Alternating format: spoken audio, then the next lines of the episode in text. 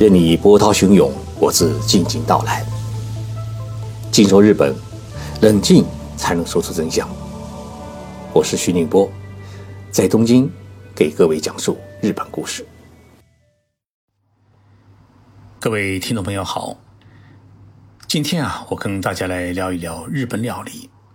大家知道，日本料理也叫和食，因为和代表日本，食代表料理。那么“料理”两个字呢，在我们中文当中啊，它是动词，但是到了日本呢，它就变成了名词。像日本料理就是日本菜的意思。早在二零一三年，和食呢就已经被联合国的教科文组织批准为世界非物质文化遗产。一个国家的菜肴被列为世界文化遗产，也实在是少有的事情。可见，日本料理呢，它确实代表了一种文化，而不只是一种美食。上个星期，我去京都呢，采访了一位日本料理大厨。那么，这位大厨呢，为日本和食能够成为世界非物质文化遗产做出过重大贡献。他的名字呢，叫春田吉宏。春田就是农村的村，田地的田。春田先生呢是日本料亭菊乃井的第三代主人。菊乃井这三个字怎么写呢？就是菊花的菊，呃，乃是奶奶的奶，边上女去掉女字旁，井呢是一口井的井。菊乃井呢已经连续十一年获得了比其林三星荣誉，是日本料理界的一个最高峰。在这里呢，我给大家讲解一个知识。我们平时啊，到了日本以后，在居酒屋吃到的日本料理呢，是最为普通的大众料理。而要吃日本最高级的料理的话呢，那个地方叫料亭，就是料理的料，呃，亭亭玉立亭。两者的价格，也就是说，居酒屋跟料亭的价格呢，一般要差五倍到十倍。坐在居乃井极为优雅的和室里面，我问了春田先生一个问题：“我说，和室到底是什么？”春田先生是哈哈大笑起来，说：“啊，我接受过这么多媒体的采访，还真没有人问过我这个问题。”春田先生呢，被公认为是海内外日本料理的第一人。二零一八年啊，日本政府授予春田先生是一个文化功劳者荣誉。这是这一表彰制度设立六十多年来第一次颁发给一个料理人，也就是颁发给一个厨师。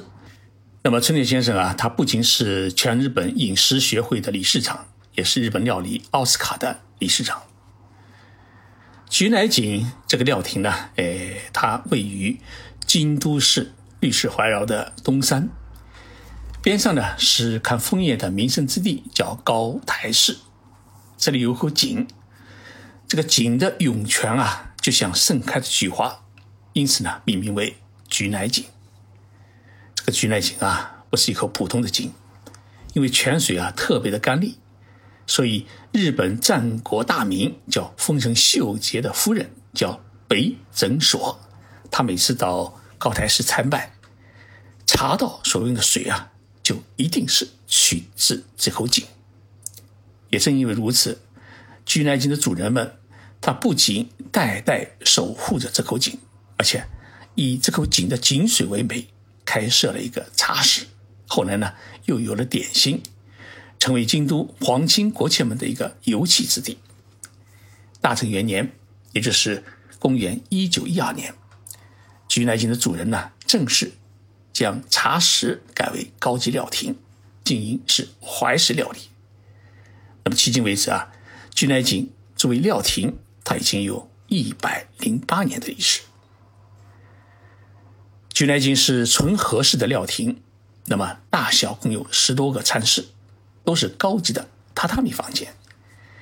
一晚最多也就同时只能接待十几桌客人，所以啊，要订到菊乃井的座位，一般是需要提前一个多月预约。对于我刚才提出的问题呢，春田先生是没有直接回答。而是先带我去参观了几个用餐的房间。他说啊，日本料理的第一要素首先是要创造品尝美食的好环境。如果吃的环境不能让客人感觉到一种宁静和喜悦，那就无法唤起他内心享受美食的欲望。一旦环境失败，那再好的料理也无法让客人感到满足。我跟着春田先生啊去看了菊乃井的几个餐室，其中一个最古老的房间是菊乃井料亭诞生之前的一个茶室，至今呢已经有一百八十年的历史。室内所有的屏风还有喊木啊摆件都是当年的原物。房间的前面呢还有一个高山流水的小庭院，几条艳丽漂亮的呃锦鲤啊在透明的山水间游戏。我问春田先生，我说这个房间是不是日本所有的料亭当中最古老的一间？春田先生说啊，这还真没有调查过，但是呢。一百八十多年前建造的一个房间，还在接待客人，可能不多。春田先生呢，请我用餐的房间啊是极为宽大，前面呢还有一个苦山水的庭院，墙上挂的山水画呢是名家之作，名字呢我没有记住，但是这位画家在日本有一个个人美术馆，而边上呢还放着一个放砚台的一个陶盒。居然是属于日本的重要文化财，按照我们中国的概念呢，就属于国家二级保护文物。为什么要把这些价值昂贵的珍品放在餐室里面？春田先生说啊，与其搁在仓库里面，还不如拿出来供客人欣赏。你可以想象，当客人坐在这么一个深具文化与历史气息的环境当中，他会放下一切的杂念与烦恼，满心喜悦的。去品尝每一道美食。春田先生给我端上来的第一道美食是一盘灯笼果，这很出乎我的意料。但是春田先生是这样给我解释的：他说啊，怀石料理是日本料理的最高品格，但是他一年到头没有固定的菜单，到了什么季节吃什么菜，追求的是时鲜和季节性，所以。日本的怀石料理也可以称为是四季料理。那么灯笼果呢，是夏季的名物。这一盘灯笼果上桌以后啊，就能让人感觉到一种夏季来临的这种喜悦。但是呢，灯笼果只是一种红艳的色泽的演绎，里面呢没有果实，里面是包裹了五种精心制作的前菜。当我小心翼翼地打开灯笼果，看到前菜。我自然感觉到一种十分的惊喜。那么灯笼果之后呢？春田先生又端上一只沾着水滴的新鲜的大荷叶，中间是名贵的鲷鱼刺身和烤过的带鱼块，盖着一片薄薄的白藕，上面呢还放着一片红色的莲花。我愣了半天，我不敢是动筷子。日语当中啊，有一句话叫“牡丹奈”，也就是说，你吃了以后啊，觉得特别的可惜。那么第三道菜呢，呃，上来的是一盘海鲜，日文叫蛤蟆，我们中文就叫海鳗。日本人呢有一种意识，说吃海鳗时啊，夏天已经来临，因此呢，海鳗是属于季节性的海鲜，就跟我们中国啊吃大闸蟹一样。到了吃大闸蟹的季节，我们就知道秋天已经来临。我听说六十八岁的春田先生一有空啊，他就喜欢往渔村和田头跑，他要找到最好吃也是最高品质的食材。食材是日本料理的生命，这是春田先生反复向我强调的一句话。他说：“食材不仅要新鲜，更要是绝品中的绝品，因为。”日本料理是不需用人工调味品的，像味精啊、酱油啊都不能放的。所有菜肴的味道均来自于食材中的天然的味道，所以呢，食材本身的味道的浓淡就决定了这道菜的口感。春田先生呢还特地为我烧了一只茄子。京都的蔬菜有一个特别的名称叫金蔬菜。那么在金蔬菜当中啊，夏季最好吃的菜。就是茄子，这个茄子呢，就像灯笼一样的茄子，呃，日本叫加茂茄子。端上来的时候啊，我很纳闷，因为这煮熟的茄子为什么形状还那么完整？再仔细一看啊，茄子的下半部分是一只像茄子形状的陶罐，那上面的盖子是新鲜的茄子。春田先生把这道菜呢命名为是“盖物”，就盖字的物。这在其他的料亭里面是没有的一种特别的创作料理。当我揭开茄子盖，哎，发现里面啊是一道炖汤。除茄子块之外呢，还有虾球、芥末、小辣椒。那么茄子块呢，形状很完整，但是放入嘴巴以后啊，它有一种计划的感觉。我听说怀石料理当中啊，热汤的温度管理是十分的严格。这个温度的极端的标准是客人端起喝时热而不烫。我问春田先生，我说这个温度啊，一般是控制在几度？他告诉我。是六十五度。那这六十五度的汤温是如何控制呢？因为这个茄子刚蒸出来的时候呢，它的汤温是九十五度。出锅放置几分钟，然后计算好从厨房端到餐室的距离，端到客人面前时啊，汤温要控制在七十度左右。因为一般的客人都是过了两三分钟以后开始饮用这个汤，那个时候汤温。要刚好是六十五度，六十五度也就是喝汤的一个最佳的温度。怀石料理当中啊，必有一道主菜。菊乃井给我准备了什么主菜呢？我是充满了期待。端上来的时候啊，是两只雪白的馒头，再仔细一看呢，底下是一个鲍鱼的贝壳。春田先生说啊，那雪一样东西。是冲绳的海盐。当我把这个海盐盖打开以后，首先看到的是海藻类的叫裙带菜，日文叫瓦嘎美。再往下掏是鲍鱼片，再往下掏是海胆。我明白了，这是一道盐焗鲍鱼，而这只鲍鱼呢，居然跟 iPhone 宽屏手机那么大。事后我才知道呢，哎，这只生盐焗鲍鱼的盘子是。著名的信乐烧是一位人间国宝陶瓷家的作品，价值是八十万日元，相当于五万块人民币。你可以想象，五万块人民币的盘子来盛一只鲍鱼，那么这个鲍鱼该值多少钱？整套的怀石料理呢，共有十道菜，加上一个甜点。这个甜点呢，是京都著名的宇治。抹茶红豆刨冰，其中最令我感动的一道菜是冷物。它是用细小的小黄瓜磨成碎末，然后用甲鱼汤吊制成羹，加上海胆和春菜。我没有想到生这条羹的器皿，它居然是一个冰块，就在冰块的中间挖一个坑，然后把这羹呢放进去。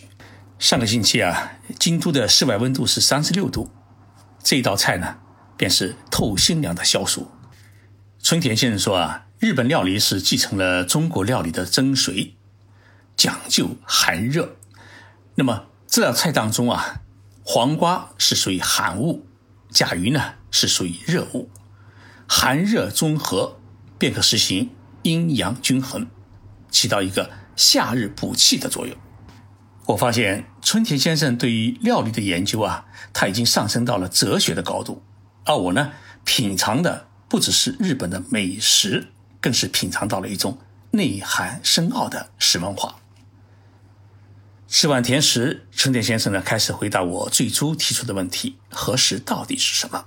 他说啊，和食是一种用心制作、用心品味的日本餐饮艺术与文化，而构成的元素。是食材、器皿、料理和空间艺术。